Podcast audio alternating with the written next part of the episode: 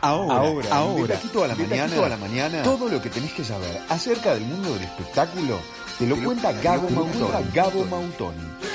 Seguí escuchando AM970, Radio, Radio Universal.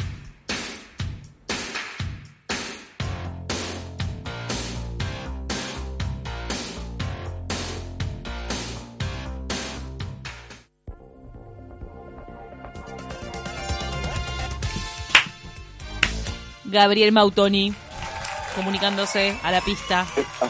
Aterrizaje. Muy buen jueves para ustedes. ¿Cómo estás, Gabo? Qué lindo recibirte. ¿Estás rodeado, rodeado de flores? No mandaste un eh. paquete, el invitado lo mandaste para acá. Gabo, estoy acá. Ya te escucho.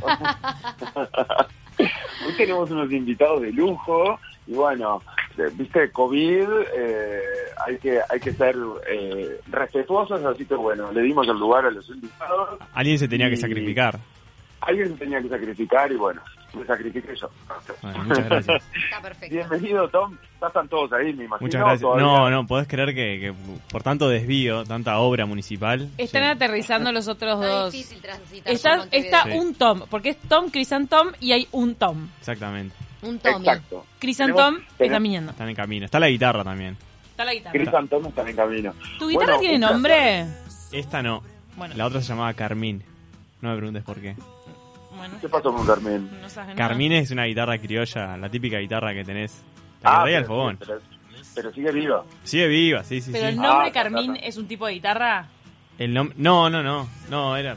No sé. Nació el nombre Carmín. Nació, me pintó ponerle un nombre. A veces la gente le pone, pero... Sí, obvio tampoco es tan útil, ¿no? Tipo, vos tráeme la, la, la, Melissa, tipo, dale, ¿cuál? Tipo, tráeme la Fender, claro, tenés que decirle tráeme la Fender.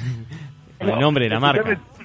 Eh, me imagino la, la, la, felicidad que deben de tener como grupo, contaros mientras, mientras se, apersonan los otros dos integrantes, eh, porque nada, vienen como desde el año pasado, con la presentación de su disco, la presentación del sobre, etcétera, etcétera.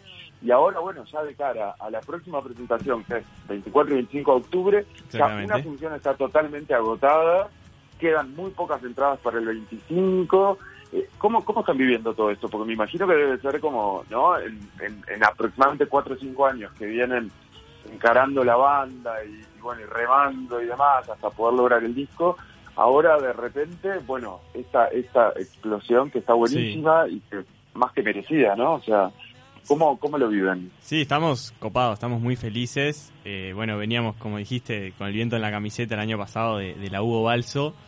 Eh, donde también por suerte vendimos todas las entradas, estuvo muy lindo, fue la culminación de, de, todo lo que fue la grabación del disco, que le metimos eh, mucho mucho tiempo, mucho mucho amor.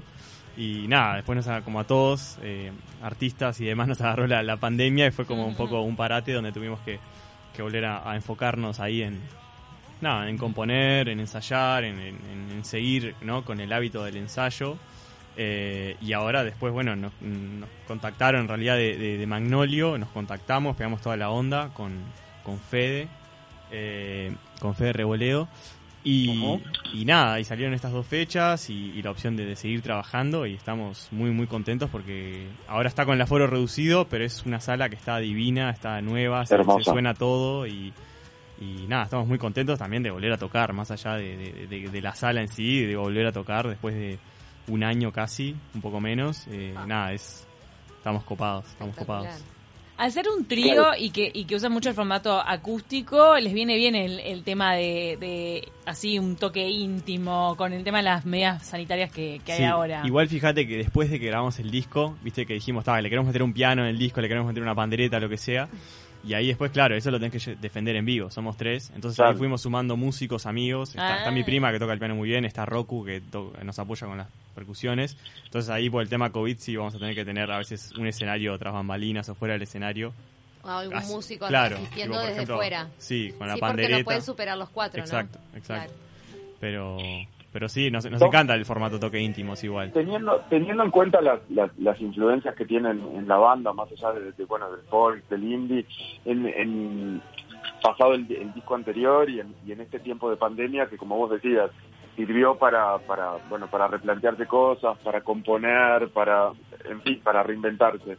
Eh, ¿Les pasó a ustedes como banda, que además del folk, que por ahí lo caracteriza, o el indie, de, inspirarse o, tomar como, como referencia otros estilos, querer indagar, investigar por otros lugares?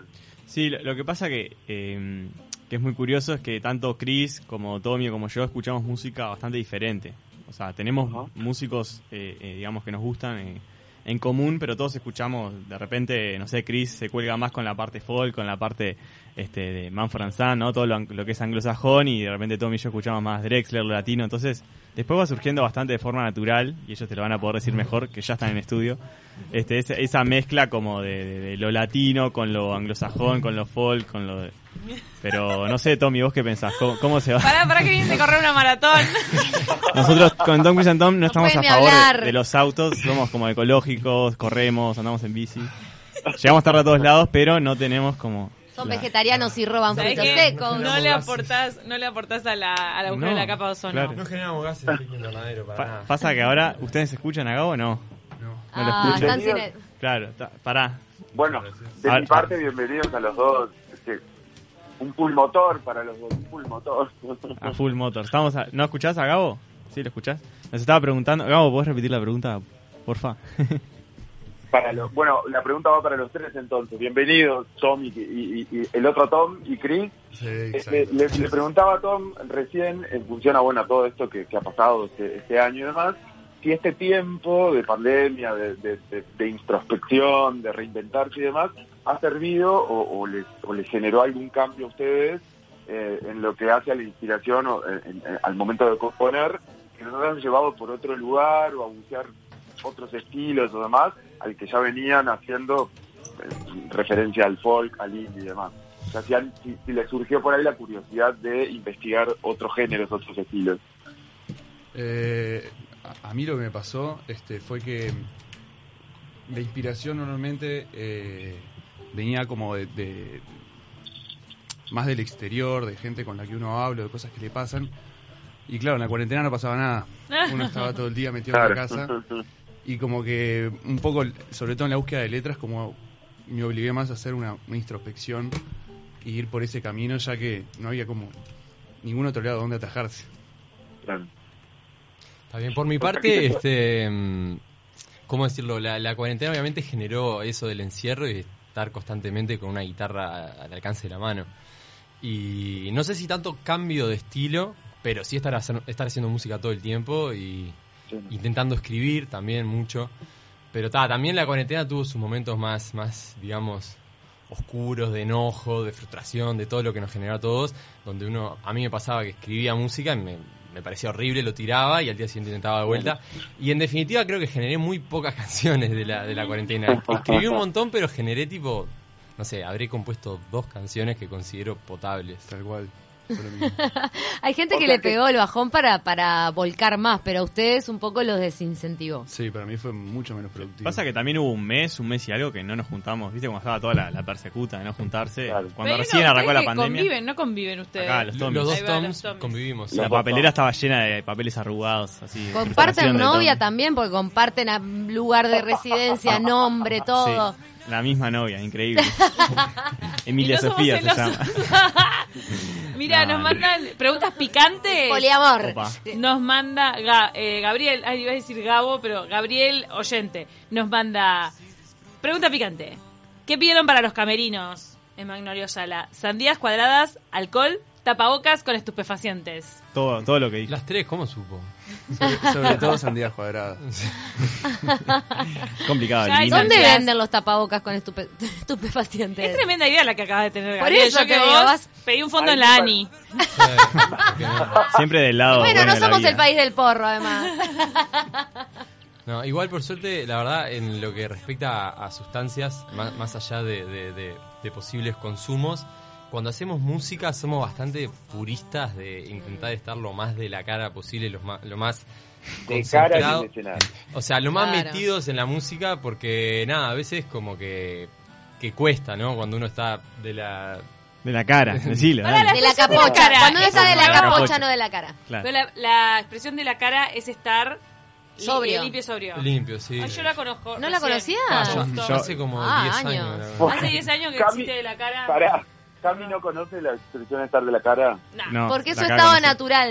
Estar O de la sea, cara. Cami, que vos nunca estás de cara, ¿no es cierto?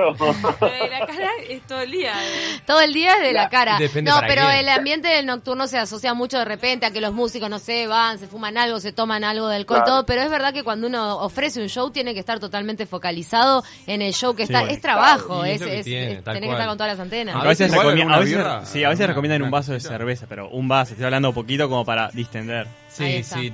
Obviamente, en la previa de los toques eh, hemos sí tomando, o sea, estamos charlando, está tomando algo, pasa. eh, y a veces uno se distiende un poco de más, puede ser, pero después no estás desinhibido totalmente, decís lo que sea en escena.